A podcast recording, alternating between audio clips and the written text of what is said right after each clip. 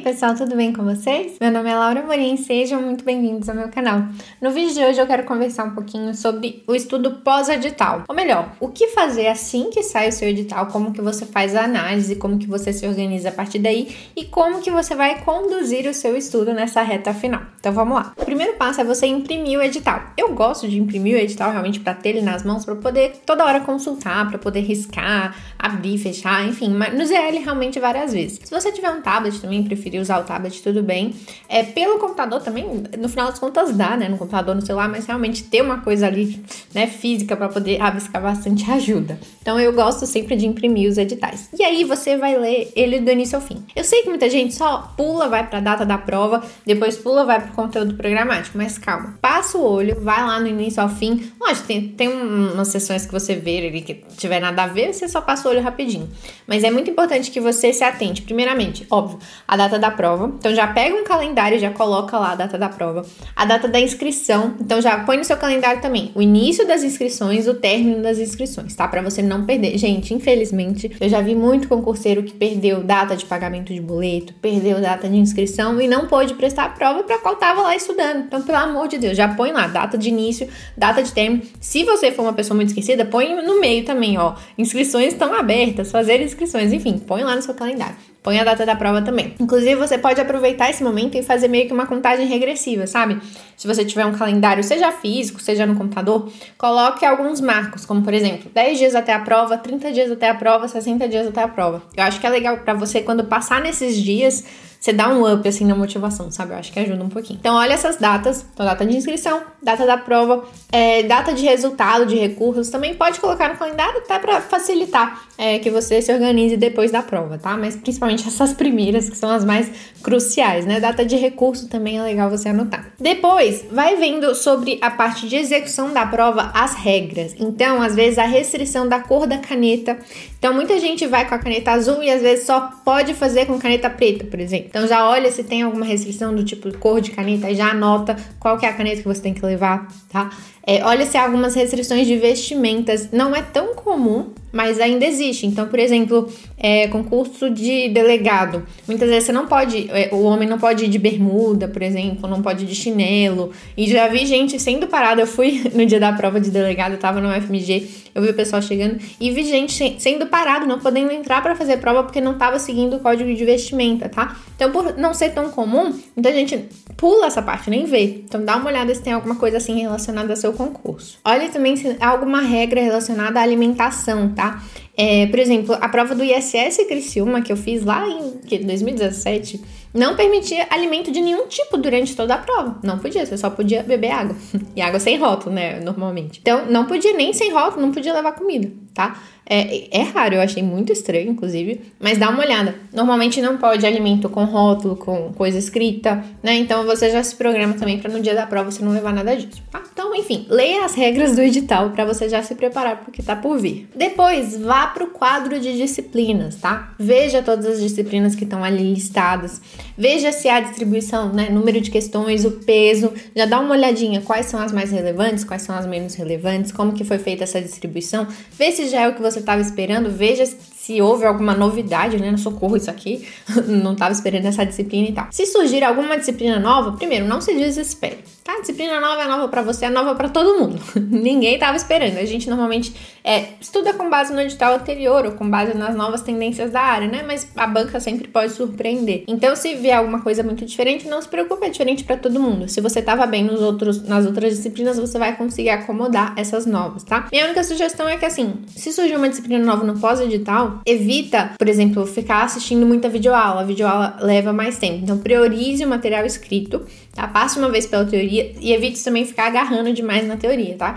Então, passa uma vez pelo material teórico, vá marcando, é óbvio, circulando, enfim, é, estudando de forma ativa aquele material, mas sem ficar se agarrando. Nesse momento, a gente tem que focar mais nas questões, tá? Então, passando uma vez pela teoria, depois você foca bastante em questões daquela banca. É meio que uma estratégia um pouco kamikaze, mas as situações desesperadoras exigem medidas drásticas, né? Então, assim, a gente tá num pós-edital, não dá para fazer aquele estudo mais detido, como a gente realmente gosta. Então, passa uma vez pela teoria, depois foca bastante em questões da banca. E aí você tenta aprender com seus erros. Então você errou, você volta ali na teoria, tenta revisar aquele ponto, ver o que, que não ficou claro e tentar né, se organizar ali com base nisso. Outra coisa que é bom você se ajustar no pós-edital é evitar de fazer resumo, tá? Resumo é uma coisa que leva muito tempo, mas quando feito num, num estudo de médio e longo prazo, é uma construção, é um investimento que você está fazendo ali para mais à frente você ter tempo de revisar mais rapidamente, etc. Mas no pós-edital não vale a pena investir o seu tempo em resumo, tá? Então, se você ainda não tem o resumo pronto daquele assunto, procure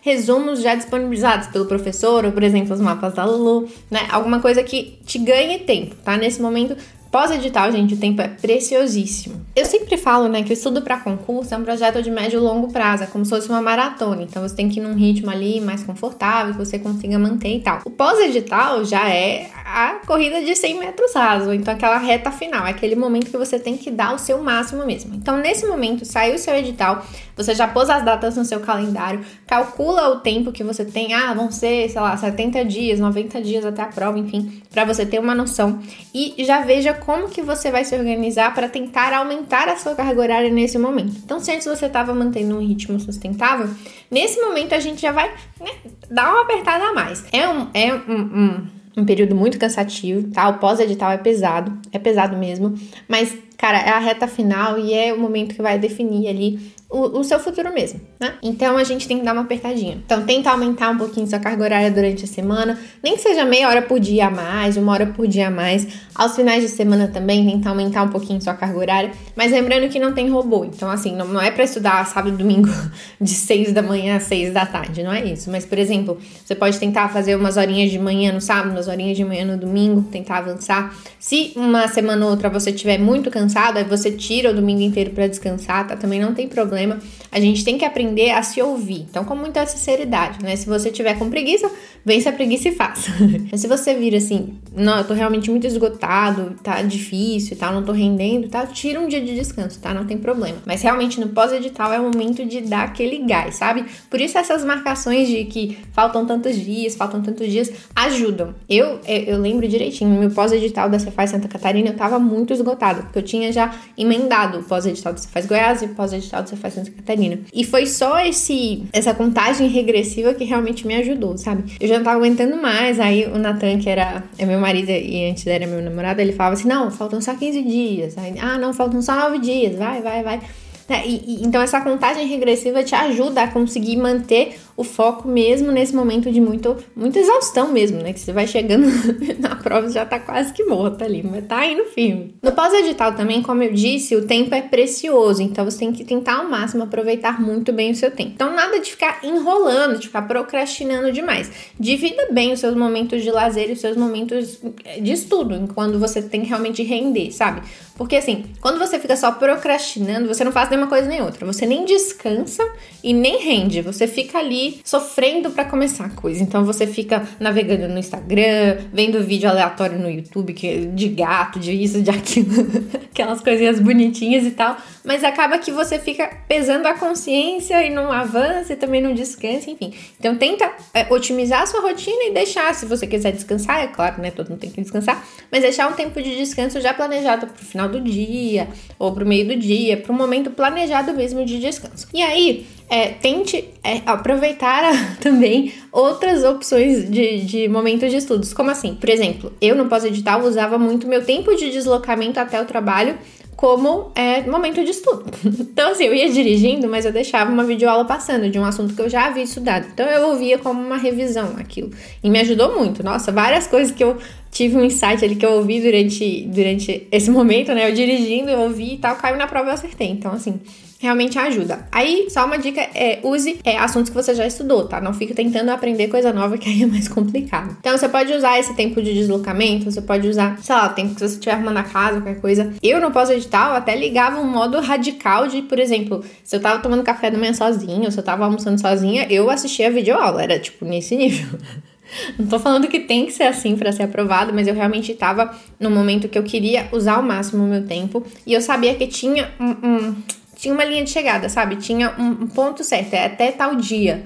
Não é essa sua rotina por anos, não é essa sua rotina por meses, não, é até por tantos dias até o dia da prova. Então eu conseguia colocar isso, né? É óbvio que não é o estudo que rende mais, não é o momento que você mais absorve, né? Se você estiver ali assistindo uma videoaula tomando café da manhã. Mas uma coisa ou outra você pega e acaba que ajuda um pouquinho. É, mas, de novo, não é, não é necessário. Estou exemplificando o que eu fiz no pós-edital lá da Cefaz Santa Catarina e Goiás. Agora, em 2021, por exemplo, estudando para o concurso da PF, eu já não fiz isso de assistir videoaula enquanto eu tava tomando café, não fiz isso. Eu fiz só o áudio, tipo, enquanto eu tava cozinhando, eu ficava ouvindo, aí tudo bem, tá? Mas só para exemplificar mesmo. E como que é o estudo em si do pós-edital? No pós-edital, a gente tem que tentar ao máximo podar as arestas. Então, assim, ver onde que você tá errando mais e corrigir esses problemas. E a gente faz isso muito através da resolução de questões. Então, principalmente questões da sua banca, você vai resolvendo ali as questões. Você errou aquela questão, veja do que ela se trata, volte no seu material de revisão. Gente, com muita calma, não é hora de fazer milhares de questões, é hora de aprender realmente com cada uma que você erra. Então, volta no seu material, vê se estava lá, se estava lá, destaca, se não estava lá, acrescenta, né? É, veja por que, que você errou a questão, se foi falta de atenção, se foi confusão, você confundiu duas palavras e aí tenta não se confundir de novo. Se você pulou uma palavra na hora de ler, daí veja que nas próximas questões você tem que, por exemplo, circular o enunciado, algumas palavras-chave para evitar esses erros, enfim. Tenta entender o que está acontecendo, por que, que você errou cada uma daquelas questões. Nesse momento não é tanto o volume que importa, o número de questões, não. É você realmente absorver cada um daqueles erros e não, não cometê-los novamente. O pós-edital também é aquele momento que você para e tenta decorar os detalhes que caem em prova, infelizmente. Então, é, para auditor fiscal, você vai memorizar aquelas alíquotas da legislação específica, os prazos, etc. Ah, o pessoal da área policial vai memorizar ali pena de crime, né? Se der tempo, pena de crime, situação de aumento, essas coisas, sabe? Então, esses detalhezinhos que às vezes a gente pula.